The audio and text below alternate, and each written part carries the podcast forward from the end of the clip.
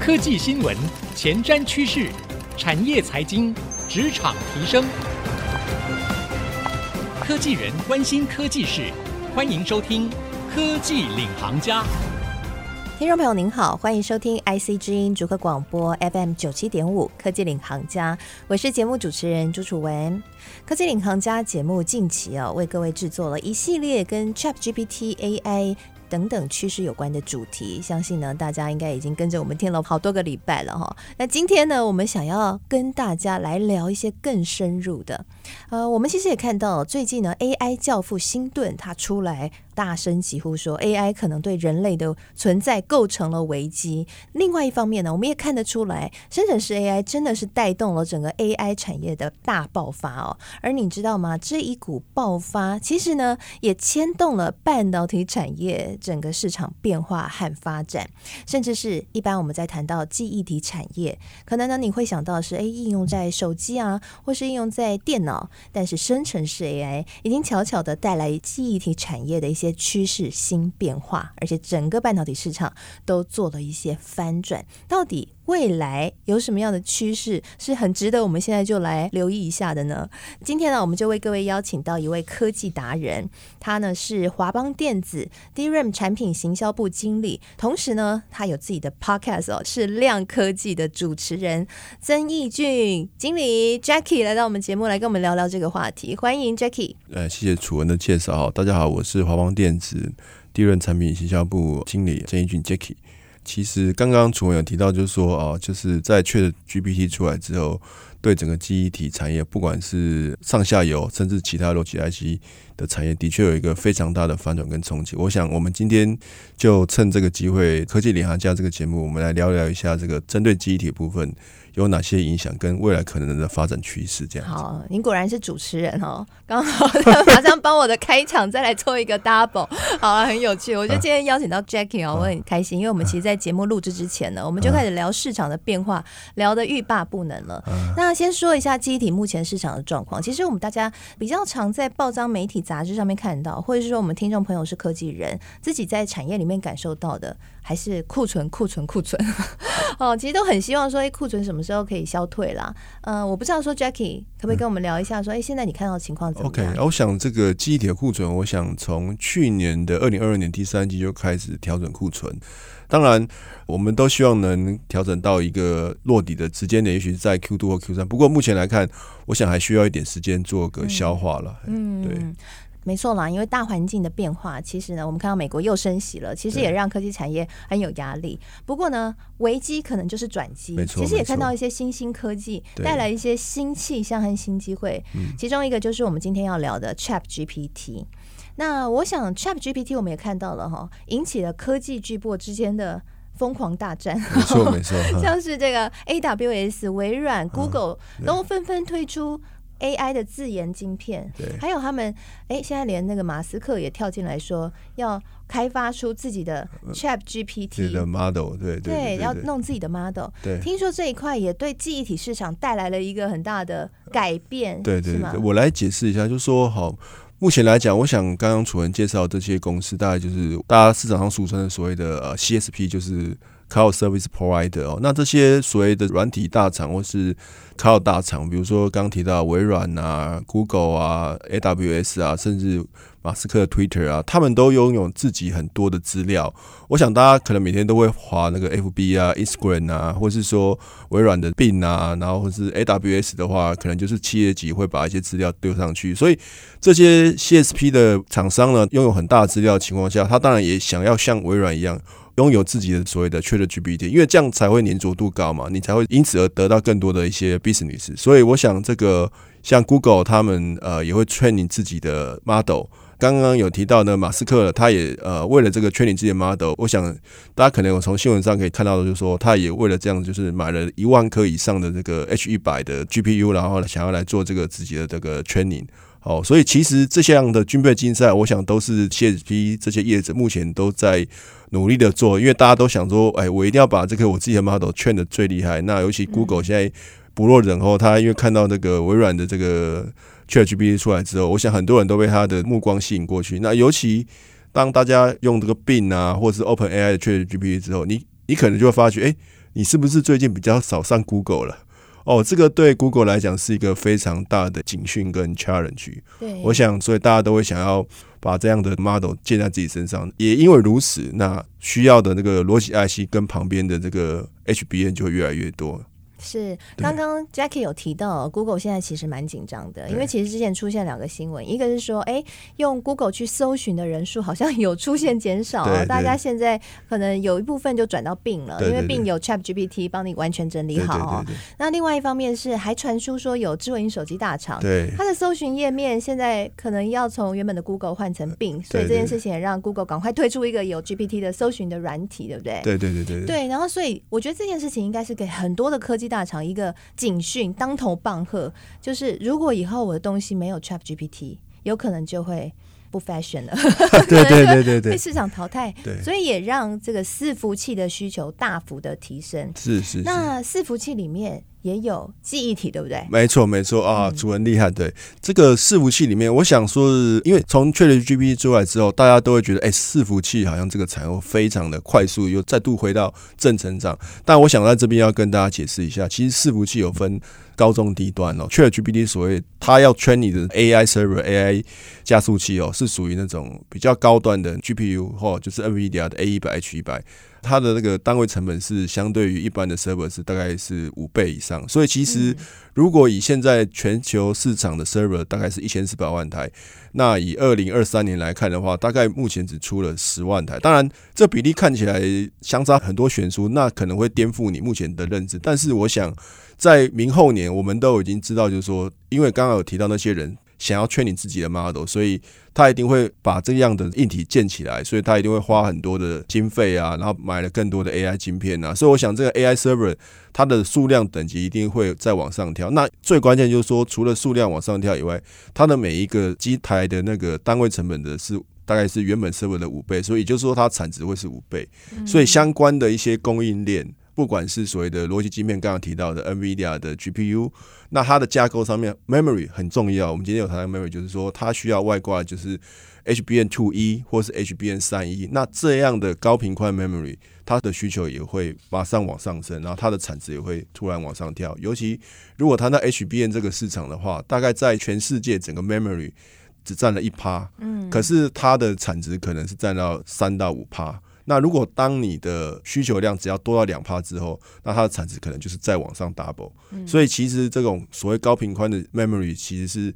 越来越受到市场上的关注了，哎，对，了解。所以对于记忆体来说，等于是送了一个礼物。突然大家都对伺服器的需求，可能现在啦，因为最近我们看那个市调报告，伺服器市场的成长度，哎，还没有像大家预期的这么好。原本预期会超级好，就像你刚刚讲，哎，其实还有点落差。不过未来成长可期，对，啊，所以呢，让记忆体产业也算现在打了一个强心针哈。虽然现在在调库存，对，但突然对未来有一点信心，未来看到一线 曙光了，这样，对对对。但我听说还有一个新的趋势，就是我们刚刚在节目前也稍微聊过的。现在我们也看到很多中小企业，他们发现说，哎，ChatGPT 真的非常好用，嗯，所以呢，就会希望说，哎，自己公司是不是也可以拥有公司的 GPT？那没错没错，就把自己的资料放到 ChatGPT 上面去做。其实有看到说，哎，像微软啊或各大厂，他们就有推出他们的平台，跟企业来合作，帮企业来弄自己的 GPT。对，但是好像会出现一个问题，其实也是大家很关注的，就是资安的问题。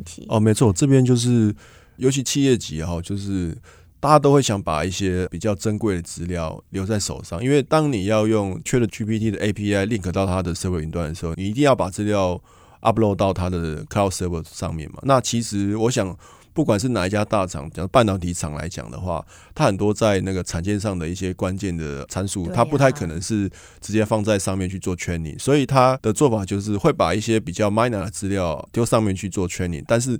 微软会把这些 training 好的一些 model 做完优化之后，再传回给企业这边来。但是你会想到说，哎，传回企业这边来，那我们这边有一些极机密的资料，我当然也希望用这些 model 来做一些推论，然后改善我的一些制成，然后让我的良率更好，让我的那个产品的 quality 更好嘛。那这个时候新的市场商机就出来，所以大家可能一直在听到所谓的边缘运算，其实这个就是所谓的在自己家的 enterprise 的 edge server。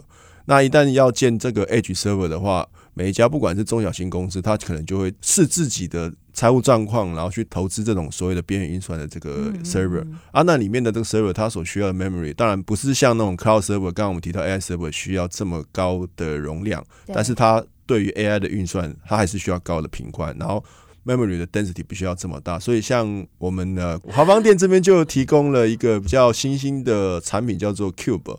哦，那英文全名就是 Customize Ultra Bandwidth Element。那简而言之，就是说，在 AI 这个时代里面，对这个记忆的频宽是非常渴求 hungry 的。可是，它对 memory 的容量来讲的话，其实它是可以缩小。因为很多人可能不懂，就是说，为什么 AI 好像都需要很高容量？其实很多人都在做一件，就是说我把这些 AI 的 model 做优化。那做优化的话，它里面有几种方式，叫做量化。量化就是说，它可能把浮点运算变成整数运算，这是简单讲。然后另外一个就是 pooling，就是减值，它再把一些不必要的参数把它 cut 掉，所以它会把模型缩小到变运算就可以去做一些推论。那其实这个时候呢，呃，memory 的 size 就不需要这么大。这个也之所以。华邦会推出这样 Cube 的产品的原因，就是我在边缘运算的情况下，我要高频宽，可是我 memory 的 size 不用这么大，然后我可以做这样的边缘运算。嗯，我觉得 Cube 这个名字蛮符合这个趋势的，是，因为有一种 cute 的感觉，比较小小 size 对对对对，其实就是小 size，哎，蛮可爱的。对对对对对对，对。好，休息一下，广告回来，我们继续更深入的聊一聊。大家都在讨论 ChatGPT 未来持续会爆红，那 AI 晶片的需求会更多，伺服器需求会更多，但你知道细节吗？刚刚。呢，这个 Jackie 有特别跟我们分享了啊、呃，我们在看这整个趋势的时候，我们不能只有看大方向。其实你细看伺服器的需求里面，还分成了很多部分。譬如说，有一个新兴的，就是边缘运算啊。那边缘运算带来了一个新的在记忆体市场的一些新需求，而在 AI 的晶片也切分了很多不同的哦，所以也不一定是用到最先进制程。休息一下，广告回来，我们继续深入来帮你分析。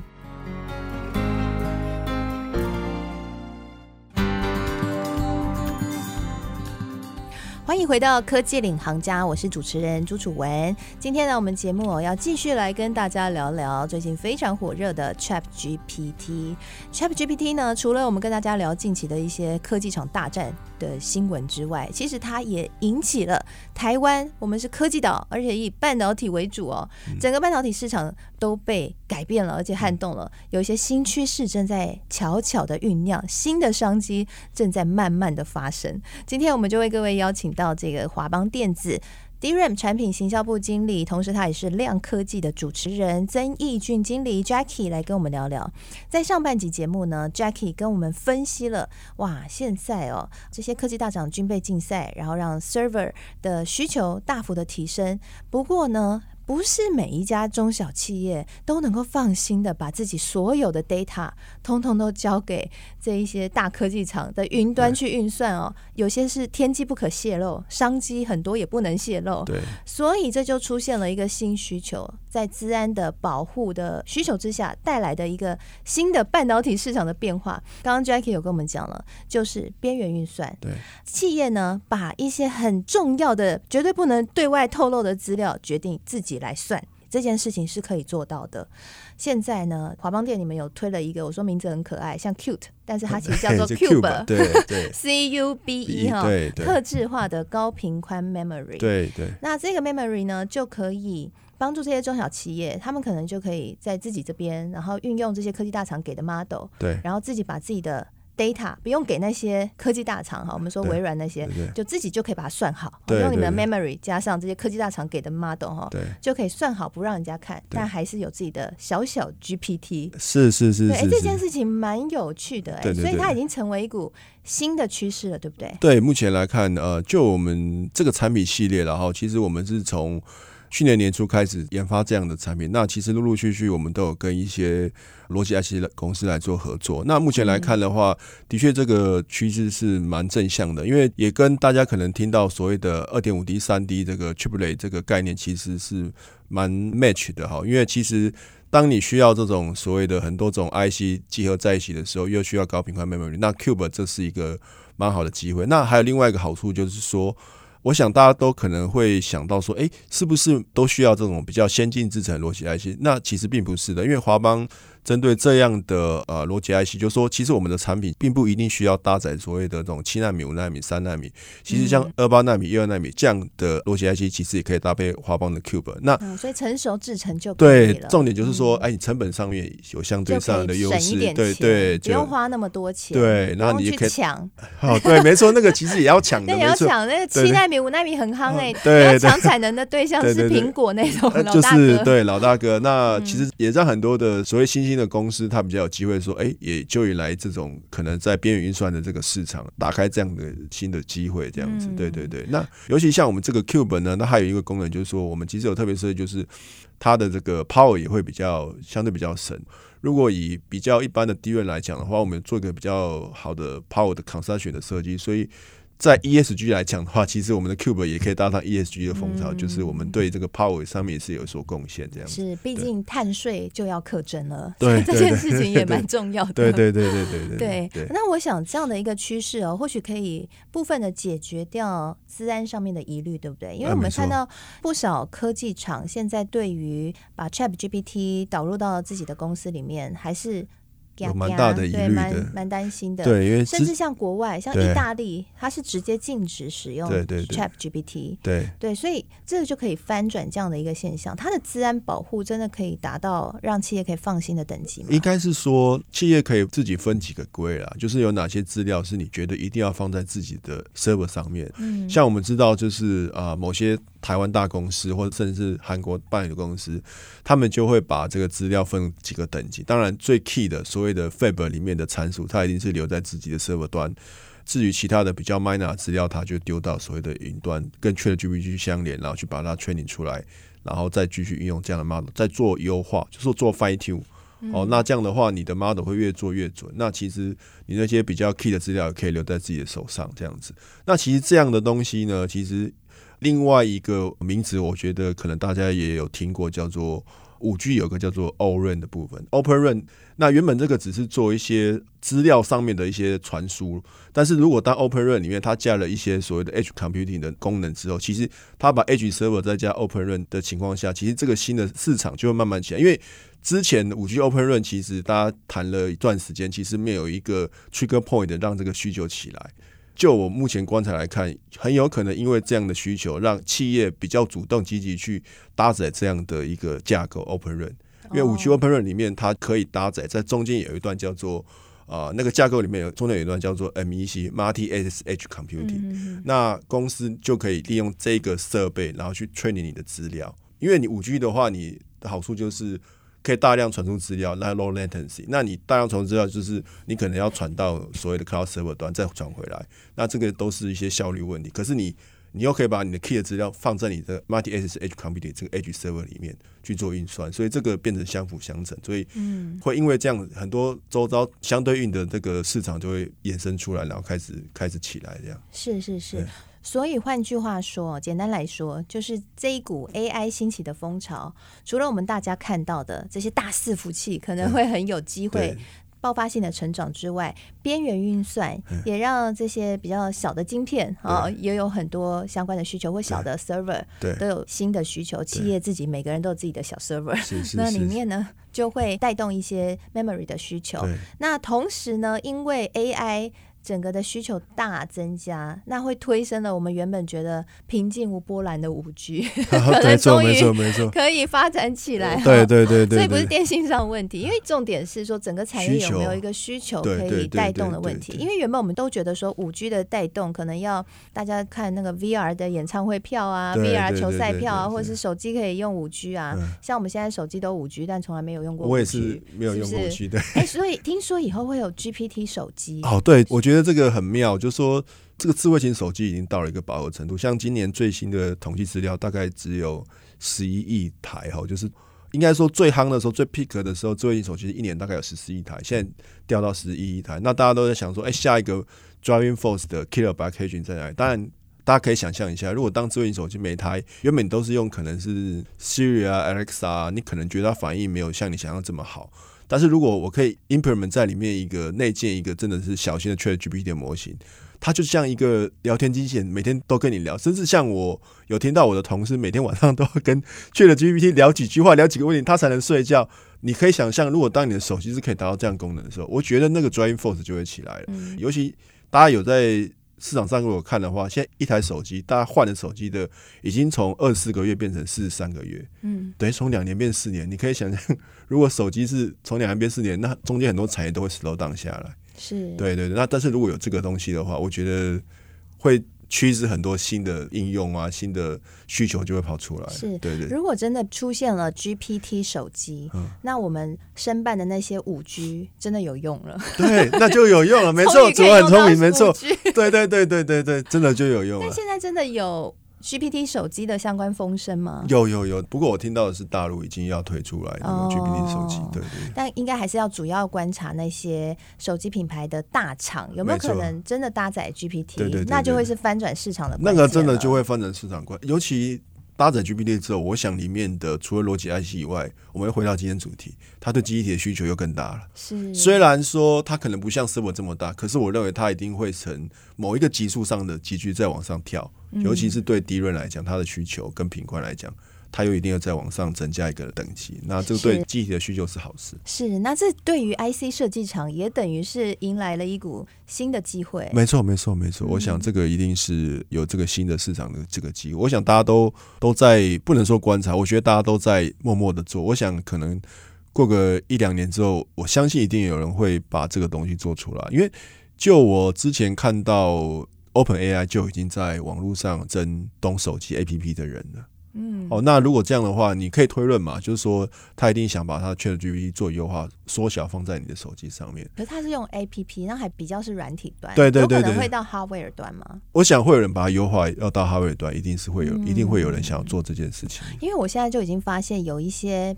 A P P 的软体开始搭载了 G P T，嗯、譬如说像是英文课程的软体，OK，哎、欸，很好用哎、欸，它是完全可以跟你对话，练习你的英文的口说，所以已经出现这样的软体。但我好奇的是说，哎、嗯欸，会不会在硬体端，真的在手机这样一个大家非常熟悉的载具，我们说 device 上面？出现有 Chat GPT 的影子，我想这个这个应该是会发生。那我举个另外一个例子，就是说，Chat GPT 出来之前，其实也有一个 AI 的绘图软体很红，叫 Midjourney。是，当然 Midjourney 的话，那其实已经有人尝试在所谓的旗舰版的 Android 手机去跑 Midjourney，其实可以跑得动。当然，它的效率一定不是像 Notebook 或是一般的那个高阶的台式机做的这么好。可是你可以想想，当你如果可以随时随地用讲的，你就可以用手机把你的图修好，那你可能很多事情就可以在手机上完成。那我觉得这也是另外一个。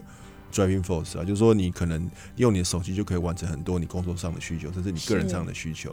好，今天非常谢谢 Jackie 来到我们的节目当中，跟我们用很轻松的方式聊聊 ChatGPT 如何改变半导体市场的未来。大家应该在今天也听到了一些新的趋势哦。那我想科技最有趣的地方就是你会一步一步眼睁睁的看着它发生，所以呢，很期待一两年之后我们再回头看，是不是会发现我们当初猜想的，哎，一一都。落实了呢，让我们一起来期待吧。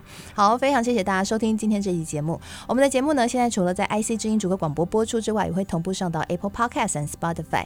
邀请您喜欢我们的节目的话，可以上到这些平台搜寻“科技领航家”，就可以随选随听我们所有的节目喽。同时呢，在节目播出之后，我也会将刚刚 Jackie 精彩的分享和我的心得感想写成一篇采访笔记，放在我的脸书粉丝团，搜寻“财经主播主持人朱楚文”。就可以看得到了。谢谢您收听，我是楚文，我们下次再会。谢谢。